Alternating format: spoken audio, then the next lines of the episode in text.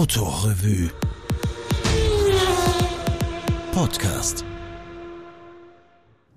Kleines Traktoristikum David Ackert von David Staretz Als ich nicht weiter wusste nach der technischen Schule, standen immerhin drei Optionen im Raum. Trafikant, Traktorfahrer in der Laher Ebene oder irgendwas mit Film. Trafikant und Traktorfahrer hatten gewisse Ähnlichkeiten, was Anspruchslosigkeit der Anforderungen betrifft und versprachen mir das gewisse existenzialistische Ennui zu bieten, was man auch schlicht als gehobene Langeweile bezeichnen mag. Dazu die Vorzüge unentwegten Zeitschriftenblätterns. Ich liebte immer schon die Zeitschriften und den würzigen Trafikgeruch. Auch beim Traktorfahren in seiner mönchischen Schlichtheit und Monotonie konnte ich mich finden. Kontemplatives Dahinschnüren über die weiten Felder als ferner Punkt im Frühnebel, ein Schwarm Krähen hinter dem schweren Pflug. In der gut abgedichteten Kabine würde ich Radio hören, Damals war Ö3 noch ein richtig guter Sender. Und aus dem Kassettenspieler Heavy Horses von Cesro Tal. Dann und wann Beethoven oder Tchaikovsky in voller Lautstärke. Mein Chef wäre der alte Herr John gewesen, mit Reitpeitsche und Breeches, in den Reitstiefeln ein John Wayne von Gutsherrn, vor dem die Mechaniker in die Montagegruben flohen und dann ängstlich herausäugten, weil er über die schleißige Reparatur seines VW-Busses erbost war, brüllend durch die Hallen. Martin Schweinschwaller ist da wesentlich nachsichtiger. Der junge Mann ist Teil einer zehnköpfigen Steyr-Crew, die einerseits bäuerlich verankert ist, andererseits die Fertigkeit und das Know-how hat, um auf Messen und Veranstaltungen den skeptischen Bauern die neuesten Steyr-Produkte vorzuführen. Nicht immer entscheidet die Vernunft, weiß Schweinschwaller. Oft hat es auch mit dem Prestige zu tun, wenn man sich für den größeren Traktor entscheidet. Heute ist die Autorevue eingeladen, um sich ein Bild davon zu machen, wie 143 PS wirklich tiefschürfend eingesetzt werden können. Etwa hier am Hausfeld genannten zwei Hektar großen Acker, dem gerade der Kukuruz abgeerntet wurde am Vortag. Jetzt würde man pflügen und mit der Jauche fahren, sie am besten gleich einbringen in den Boden. Das Jauchen erspart man mir freundlicherweise. Der Acker hat leichte Schräglage zum Wald hinunter. Feuchte Adern und lehmige Stellen zeugen davon, dass hier ein Wasserlauf war, der vor zwei Jahren drainiert wurde.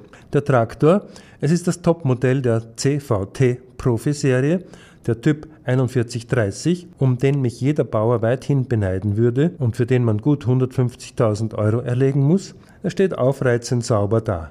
Gute Proportionen, wie sie allradgetriebenen Fahrzeugen meist eigen sind. Mehr Haube über dem Sechszylinder wäre imposanter, da bin ich altmodisch. Die insgesamt acht Scharen des Pöttinger Wendepflugs blinken im Sonnenlicht, nachdem sich der Hochnebel verzogen hat. Mit schnellem Schwung ist man in der Kabine, die geräumig Platz für zwei Erwachsene hat, sehr hell und auf luxuriöse Weise isoliert wirkt. Ausblick, wohin man schaut. Nicht nur der Fahrersitz, die gesamte Kabine ist gegen Aufpreis gefedert. In einem ergonomisch geformten Controllerhebel sind alle wesentlichen Funktionen auf intuitiv erfassbare Weise angeordnet, sodass man sämtliche Funktionen mit der rechten Hand Klavier spielen kann.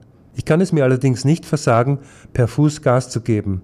Ich meine, irgendwo will man ja doch noch Gewalt ausüben und nicht alles der Feinelektronik überantworten. Der Pflug ist schon so eingerichtet, dass das Stützrad sauber läuft, die vier Scharen die richtige Tiefe aufreißen, die Erde gleichmäßig sauber auswerfen. Der Tempoanschlag liegt bei 8 kmh, was gar nicht langsam ist angesichts der Erdmassen, die man wegschleudert, als wäre es frisch gefallener Schnee. Ich nehme die typische Pflugfahrerhaltung ein, ein Auge nach vorn, das andere auf den Pflug. Die erste Wende baut sich vor mir auf. So muss sich Mark Twain vor seinem ersten Anlegemanöver als junger Mississippi-Kapitän gefühlt haben. Viel zu früh bremse ich, aber Langsamkeit schadet hier gar nicht. Erst den Flug anheben, eleganterweise noch mit Resttempo, damit er nicht so rausgerupft wird aus der Erde, dann in die Vertikale fahren, um sicher zu gehen, dass die Pflugwende, linke Scharen gegen rechte, kein unerwünschtes Momentum erzeugt, das labil stehende Traktoren durchaus ins Kippen bringen kann.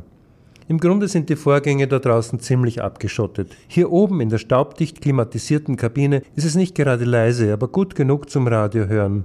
Aber ich finde das alles viel zu aufregend, um jetzt ins Land zu horchen per Regionalfunk. Denn jetzt setze ich per Hydraulik den Flug ein, nachdem ich mich via Vorderrad in die letzt gepflügte Furche eingehängt habe und ich kann mich kaum satt sehen an der frisch aufgeworfenen fetten Scholle. Tschernosjom, wie der Russe zur Schwarzerde sagt. Und hinten nach geht die Magd und zerschlägt mit dem Hammer die größten Brocken, habe ich in meiner Waldviertler Schule gelernt. Ein kaum merkbarer Ruck geht durch den Traktorkörper, vergleichbar mit einem Erdbeben im Wiener Becken. Unwillig stelle ich fest, dass eine Pflugschar nach oben ragt wie ein verklapptes Hundeohr. Ein Stein im Felde, gern auch Wurgler genannt, hat die Schar aus der Verankerung gerissen. Der Stift mit der Sollbruchstelle wurde glatt abgeschert. Eigentlich sollte es reichen, die Pflugschar wieder an ihren Platz zu drehen und einen neuen Stift einzufügen. Doch ambulant schaffen wir das nicht. Also tuckern wir heim in die Hofwerkstatt. Immerhin, ein Hektar ist geschafft und ich habe mir den Stundenlohn von 12 Euro verdient. Hoffentlich wird mir der Splint nicht vom Lohn abgezogen.